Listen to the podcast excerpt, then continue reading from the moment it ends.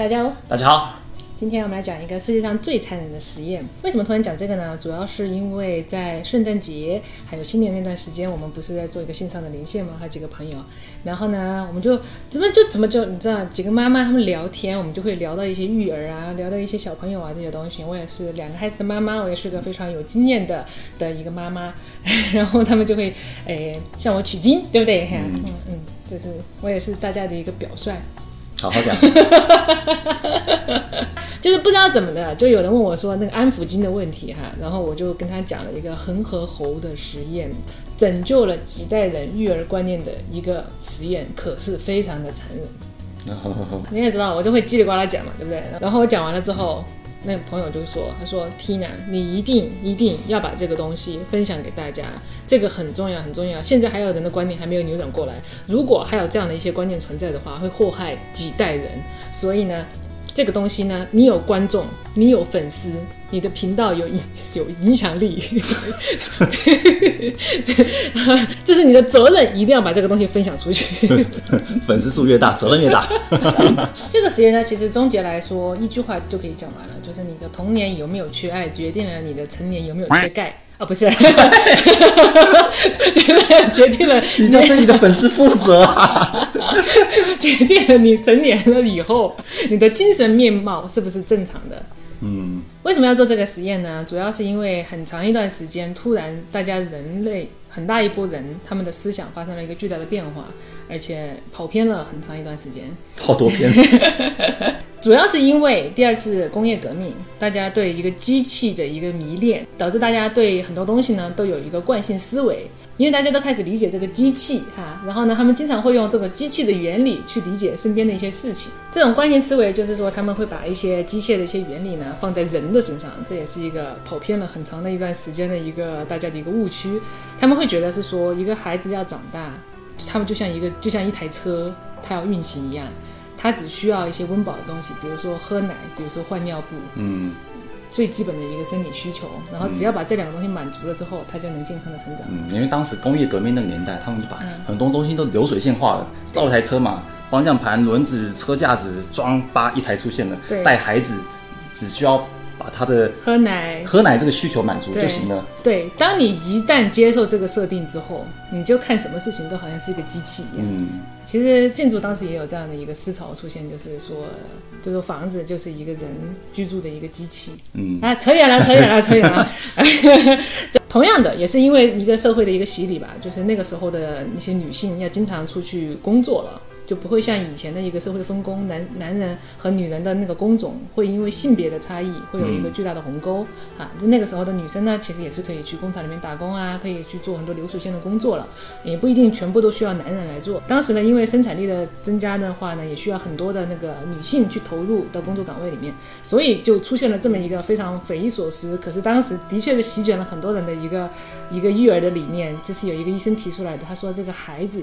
满足了他的所有的生理的需求，那么他就能够健康的长大。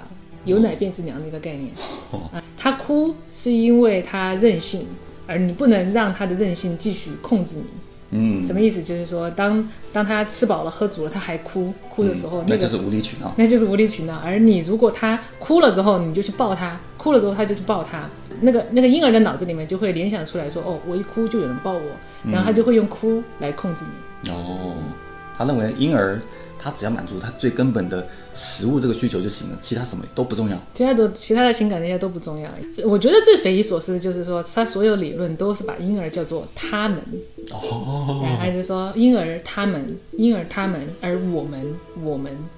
就觉得那你讲两个不同物种啊，两个不同物种对啊，所以就觉得说哈，其实婴儿你也是人呢，他长大也是，他们也会变成我们。这这这个东西就很，你听到这里你会觉得说他的底层的思维逻辑好像是有一点点跟常人不太一样的。可是当时就是因为呃，因为很多妇女她们要回回归工作，不能一直育儿，同时呢也是因为这样的一个工业革命的一个思潮的一个影响，大家都觉得说嗯很有道理，这个东西好像很先进。就大家突然就把自己这几千年来怎么育儿、该怎么怎么照顾小孩的这些东西全忘了。嗯，然后突然大家都会说，孩子哭了不能抱他，就宠坏他。这个孩子就是就要放在那边，就放在保温箱，可能就最好的。这个医生讲的这个理论呢，的确是影响了很多代人的一个育儿的观念哈。也可以理解啊，因为当时的环境就是一个工业化，大家都以机械思维来判定事情，所以一个医生跳出来讲这个思维，一联想，其实都是可以吻合的。没错，没错。可是。其实最大的马上可以反驳他的一点也很明显，好吗？就是说，如果有奶就是娘，他对你的依恋就是因为你有奶水，那他为什么会喜欢爸爸呢？是不是？为什么会喜欢奶奶、爷爷、外公、外婆？对不对？我也很重要啊！你你是爸爸对。第一个马上出现了一个反驳他的一个例子，就是说，在二战之后呢，有很多弃婴，有很多孤儿。然后都还是婴儿的状态，他们需要去照顾很大一波这么这么一些小可怜的小孩子哈。当然那个时候的人力条件也没有很好，大家也没有建立一个很好的一个育儿的一个一个流程。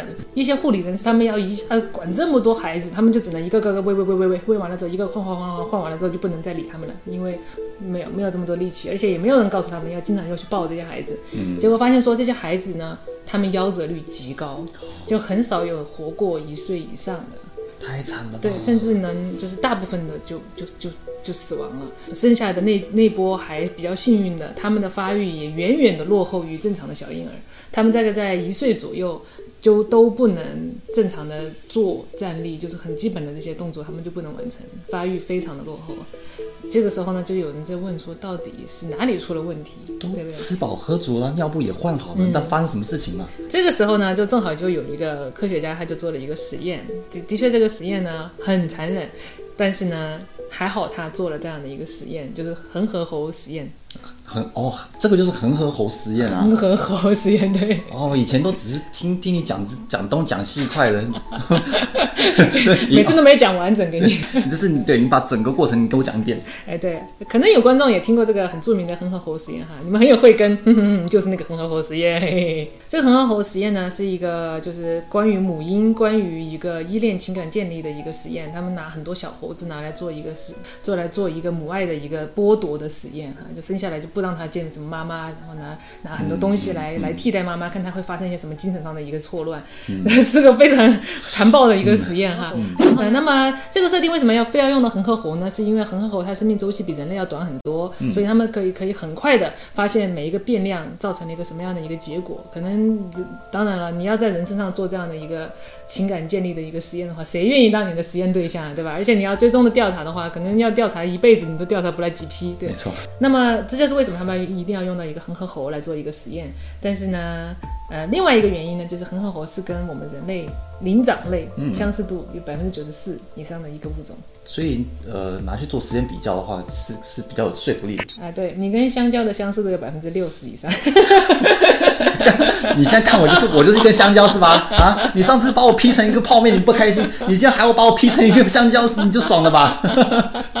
好。那他们的第一个实验呢，就是拿来做了一个铁丝妈妈和一个绒布妈妈对一个小猴子的一个影响哈。之所以为什么要用到绒布妈妈这么一个测验呢？是因为他们观察到有一些小猴子，他们出生了以后，因为呃猴妈妈有一些传染病，所以他们必须要跟妈妈隔离。因为这个隔离的这个需要呢，所以这个小猴子呢就只能自己一个人被关在一个小笼子里面。那笼子呢，当然为了让它稍微稍微躺得舒服一点，给了它铺了一层绒布。结果绒布呢？他们就是吃喝拉撒在上面，总是要换的，对吧？对。每次实验人员去换这个绒布的时候，这个猴子就踹着他的这个绒布，哇，死都不放手。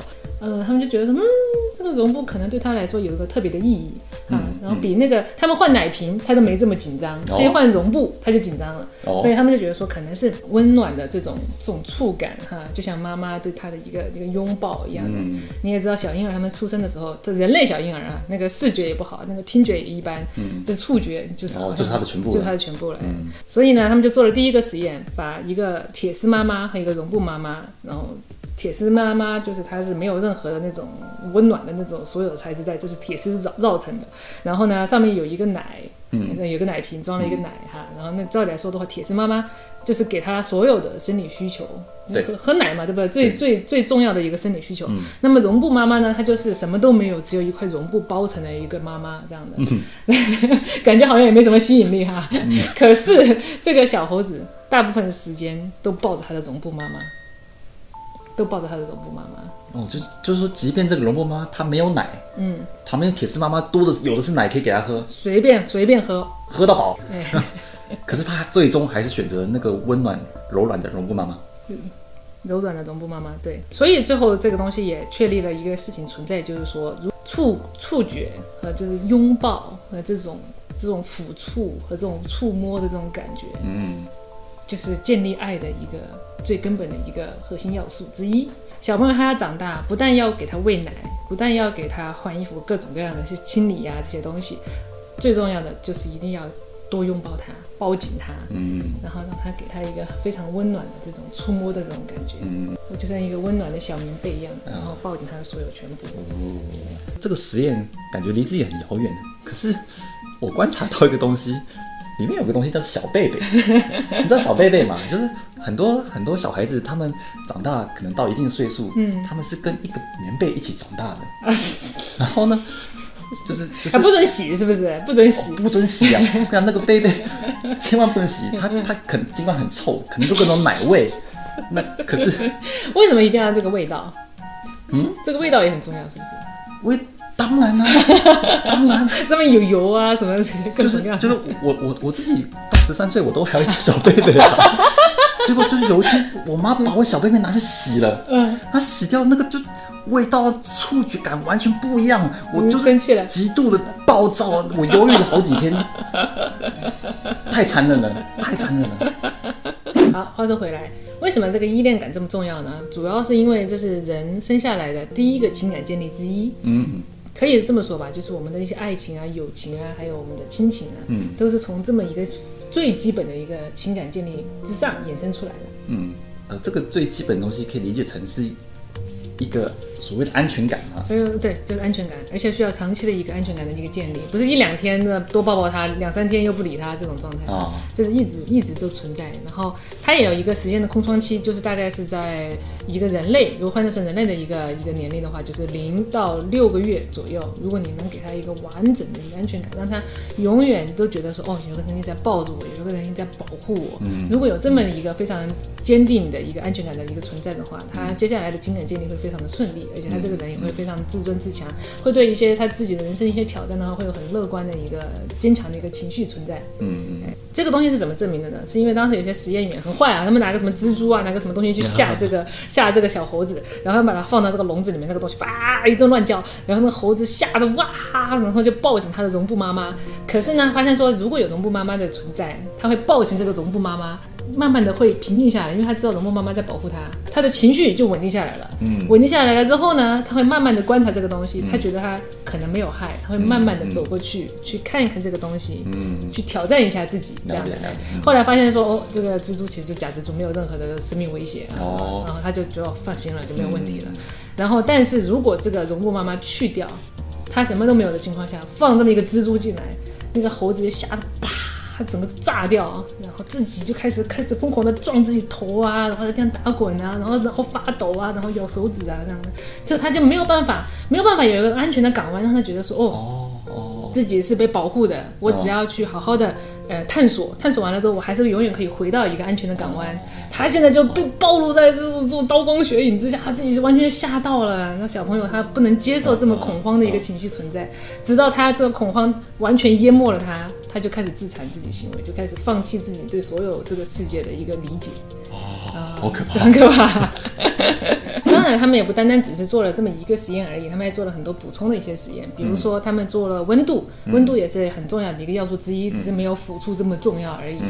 他们就当时也是非常简单粗暴，就拿个灯泡放在那个铁丝妈妈里面，然后加热，哎，然后铁丝加热，然后加热了这个铁丝妈妈之后，这个猴子还觉得嗯还可以，啊，勉强还勉勉强还行吧，哎，这个就又有点温度，还给奶的这个妈妈，嗯还行，然后 然后他就会在那边多待一段时间，可是大部分时间还是在。还是在这个绒布妈妈的那边啊，小贝贝完胜，小贝贝完胜对。但是如果说小贝贝也加热，嗯哦，那就基本上没有什么铁丝妈妈的无敌的小贝贝，没有任何他的戏份了，对，没错，无敌的小贝贝，对，大家都以为时间做到这里。嗯，基本上已经结束了。嗯嗯。那么这些猴子长大了，就直接把它们放回一些正常的猴群里面，让它们过正常的生活。嗯。可是发现说，这些没有在正常母爱下的猴子，哪怕放回去过一些正常的生活了，它们也无法适应。呃，首先我们先说，如果是仅仅只是铁丝网妈妈带大的孩子，哦，能能幸存下来的都已经很少了啊！当他们再放回这种猴群里面，他们精神一直都是非常错乱的状态，就是你可以明显的感觉出来，他的精神状态不是一般的猴子会有的一个状态，他会有很多很固执的现象啊，然后完全不要去跟陌生人见面啊，然后他会陌生的猴子见面啊，然后他会在一个角落里面一直孤单的，就是抱紧自己啊，他不知道应该该怎么回到一个正常的生活。那如果是毛绒妈妈带的孩子呢？他们如果是毛绒。妈妈带的猴子的话呢，嗯，虽然比铁丝妈妈好一点点，可是也不会更好。哦，就他们也会有很明显的抑郁啊、孤僻呀，甚至他们也有一些不能交配的问题。嗯，后来他们也做了一些非常残忍的实验，让他们就是强行去交配生孩子。嗯，有些那些母猴子，他们发现自己生出这么一个奇怪的小婴儿出来之后，整个吓吓尿了，就拒绝相信这是自己的孩子，他也不知道怎么去照顾这些孩子。哦，他们就非常冷漠的把孩子放在一边，然后也不知道该怎么办，拒绝喂奶，拒绝触碰，拒绝有任何的肢体上的接触。甚至有些猴子呢，是因为他们太多的新鲜的刺激，让他们感觉到很害怕、很恐惧。当这种负面的情绪完全无法调节和转换的时候，他们就开始自残。有一个猴子把自己的整个手臂全部咬下来了，呵呵呵。所以呢，观察到这样的一个现象之后，他们发现说，哪怕是绒布的妈妈，也是不完整的一个妈妈。他们还想要加一些变量进去。让这个妈妈变得更加的完整。嗯，这个时候呢，他们就加了一个新的一个功能，就是一个绒布妈妈二点零的概念哈，把一个机械，把这个机械放在那个绒布妈妈后面，让绒布妈妈动起来，哦，让动摇摇摇晃起来啊。路上我们看到那个甩啊，那个那个那个加油站那个。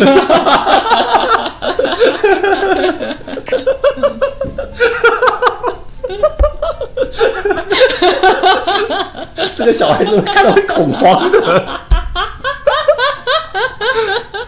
加了这个东西，哇，立竿见影，就是那个猴子会以为那个妈妈在跟他玩，然后妈妈动起来了，然后他就跟他啊一起在那边跳舞，开心，然后互动，这样，然后发现说加了这样一个功能之后，这些猴子基本正常了，长大了，嗯，对对，这是一个非常好的现象。所以总结来说的话，就是一个温暖的抱抱，加上一个陪伴，这就是所有的母爱。大概是在六个月。人类婴儿六个月之前吧，如果有这样的一个母爱出现的话，就能保证这个孩子他是一个正常的精神的正常的水平。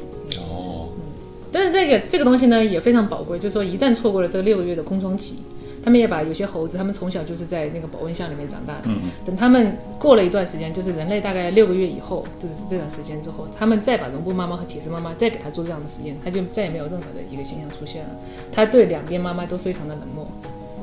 对，所以他的情感建立已经错过了。如果一旦错过，就永远错过。他有个情感建立的黄金期。黄金期，对。但是呢，我觉得说人还是比恒河猴好一点吧。就是可能有有些人他们的小的时候的童年可能是没有办法做到百分之百的完美。但是我觉得说长大了之后，如果他能好好的建立一个 高质量情感是能动的一个男朋友。哪个男朋友不能动的？你跟我讲。很爱摸你、很爱动的一个男朋友，说不定也能治愈他很不错的一个成年后的一个精神状态。最后呢，最后想说，这个医生虽然当时当时提出的这种育儿的理念，什么让让小孩哭吧，让他哭就不要让他控制你啊，给我一打小孩，我就把能把他们变成医生、变成律师、变成护士这样的一个医生。他后来他的自己的生活也非常的悲惨，他那几个孩子。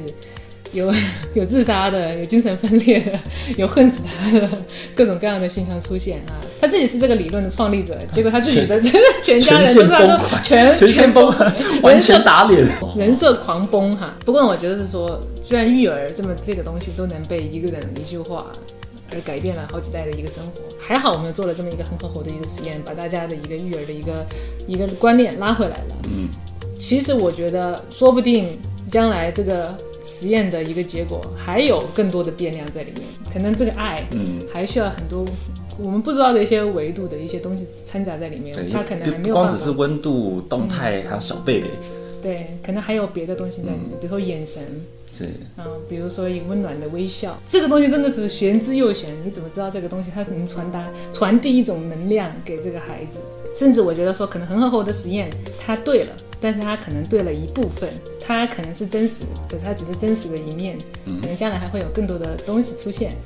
当然，做这一集的目的呢，主要是因为我一些个人的抱怨啊，就是他们跟我讲，很多妈妈跟我讲一些什么育儿的理念，哦，都是听得我头大，我我的智商完全跟不上。他们就在跟我讲说要这样这样这样，玩具要这么摆，要怎么怎么训练你的小孩子，我就哦，我说我我不能，太累了太累了，我要把这个东西融入我的生活，就好不容易融入生活之后，他们就说你这个东西已经过时了。这 个 你就是瞎跟风，你不要瞎跟风嘛。你前天不是还是说哦，我要当个严母，我妈出孝子。对吧？你就把两个小朋友叫过来，哇，训了一顿，是吧？今天你又叫他们过来啊，我们应该在游戏中体验学习啊！哎呀，哎呀，两个小孩子 拿着玩具都不知道该玩还笑，这是什么样的？呃，吓疯了，吓尿了。所以嘛，所以嘛，我还是觉得是说，就是养小孩，就是理论归理论。啊，但是呢，你的实践呢，就是有一个真理在。我的真理啊，就是说，你用你的本能去爱他，因为爱就是一种本能。嗯，可以了。好，那那今天就讲到这里啦，我们下次见，拜拜。拜拜。这个东西就是说，这个东西是什么意思呢？就是说，一种爱，它可能会通过抚摸，通过触碰，嗯，可能可以传递到一个另外一个人的身上。哦，因为长时间爱是透过一个长期的。碰撞，肌肌肤对肌肤的，